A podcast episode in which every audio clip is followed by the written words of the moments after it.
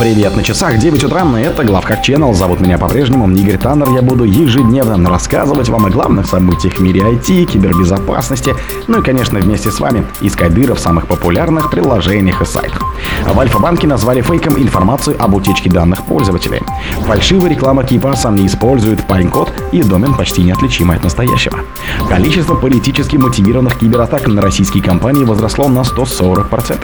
Гражданину Республики Молдова предъявили обвинение в управлении Darknet маркетплейсом Ерут. Правоохранители закрыли сайты вымогательской группировки Ragnar Locker.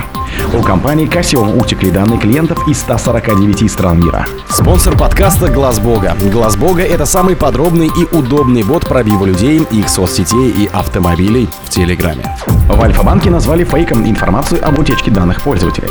В ряде телеграм-каналов появилась информация о том, что хак-группы Keyborg и NLB публикуют в открытом доступе данные, которые, по их словам, принадлежат клиентам Альфа-банка. В частности, об утечке писал канал Market Overview, по данным которого про украинские хакерские группировки Киборг и NLB заявили, что в их распоряжении находятся данные 30 миллионов клиентов Альфа-банка, содержащие фамилии, имя, отчество, даты рождения, номер счетов, телефоны и другие интересные данные. Сообщалось, что в качестве подтверждения своих слов хакеры выложили в открытый доступ дамп с данными 44 тысяч клиентов.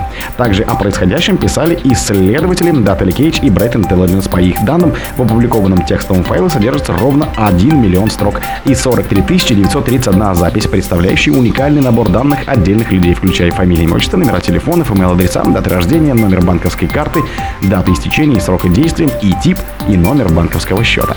Исследователи отмечают, что рядом с некоторыми именами можно увидеть пометки «умер» и «закрыт» с указанием кодов. Например, «закрыт», смотрите AGBBO. Фальшивая реклама Кипаса использует паникод и домен почти неотличимы от настоящего. Исследователи Malwarebytes обнаружили вредоносную рекламу компании в Google Ads, продвигающей фейковый сайт менеджера пароля Кипас. Мошенники использовали паникод, чтобы замаскировать свой домен под настоящий и распространяли таким способом malware. Паникод представляет собой стандартизированный метод преобразования последовательности Unicode символом от ICA последовательности, который состоит только из алфавитно-цифровых символов, как это разрешено в доменных именах. Паникод был разработан для однозначного преобразования доменных имен в последовательности ICLI символов. Злоумышленники давно поняли, что можно злоупотреблять паникодом для регистрации доменных имен, которые выглядят похожими на легитимные, но содержат какой-либо Unicode символ, который выглядит немного иначе. Атаки такого типа часто называют орфографическими. Примером в обнаруженном Malwarebyte случае злоумышленники использовали паникод для создания адреса xn и passvbb.info, который преобразуется в kpass.info, имитируя настоящий домен проекта, но с использованием символа Кей. Количество политически мотивированных кибератак на российские компании выросло на 140%. Специалисты лаборатории цифровой криминалистики компании «Факт» исследователи высокотехнологические преступления 2023 года на основе проведенных реагирований на инциденты в российских компаниях. Выяснилось, что количество политически мотивированных кибератак, целью которых было хищение конфиденциальных данных или полное разрушение IT-инфраструктуры компании, выросло на 140%. Целями политически мотивированных атакующих чаще других становились предприятия, связанные с критической инфраструктурой, госсектором или оборонной промышленностью. Наряду с гигантами в группе риска оказались IT-компании из сегмента малого и среднего бизнеса, интернет-ритейлеры, интеграторы, разработчики ПО, атаки на которых позволяют атакующим получить доступ не только к клиентским базам данных, но и аутентификационным данным к инфраструктуре заказчиков более крупных игроков рынка. Также сообщается, что количество атак программ-вымогателей за 9 месяцев 2023 года выросло на 75% по сравнению с аналогичным периодом прошлого года, а средняя сумма первоначального выкупа за расшифровку данных превысила 37 миллионов рублей. Жертвами шифровальщиков чаще всего становились российские ритейлеры, производственные, строительные, туристические и страховые компании. Среднее время простоя атакованной компании составило 14-18 дней. Гражданину Республики Молдова предъявили обвинение в управлении Darknet маркетплейсом Еру.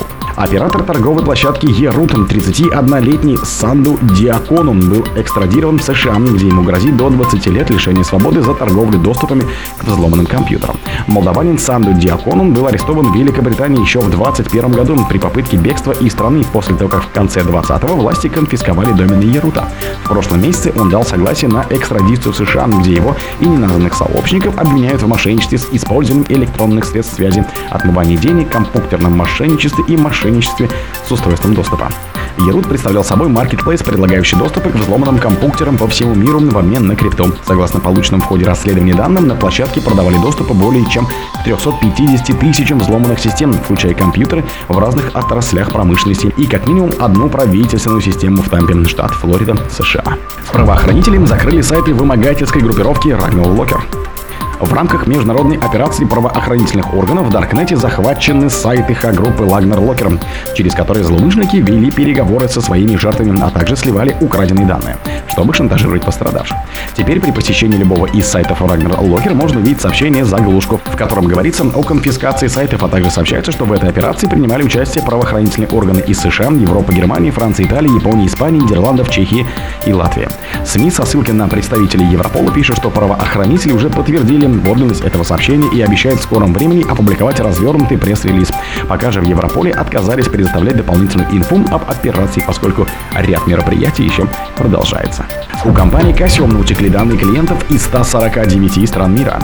Японская компания Casio сообщает об утечке данных, которая затронула клиентов из 149 стран мира. Дело в том, что хакерам удалось взломать сервера образовательной платформы ClassPad и получить доступ к личным данным ее пользователей. Casio сообщает, что инцидент был обнаружен 11 октября 2023 года после сбоя в базе данных ClassPad в среде разработки компании. В итоге расследование случившегося показало, что злоумышленники получили доступ к личной информации клиентов. Данные, попавшие в руки хакеров, включают имена клиентов, адреса электронной почты, информацию о стране проживания, сведения об использовании услуг, а также информацию о покупках, способы оплаты, код лицензии и детали заказов. Но в своем заявлении Casio подчеркивает, что информация о банковских картах не сохранилась в скомпрометированной базе данных. Известно, что в общей сложности злоумышленники получили доступ к 91 921 записи, принадлежащим японским клиентам компании, включая частных лиц и 1108 образовательных учреждений, а также к 35 049 записям, принадлежащим клиентам из 148 других стран. О других событиях, но в это же время не пропустите. У микрофона был Игорь. Пока.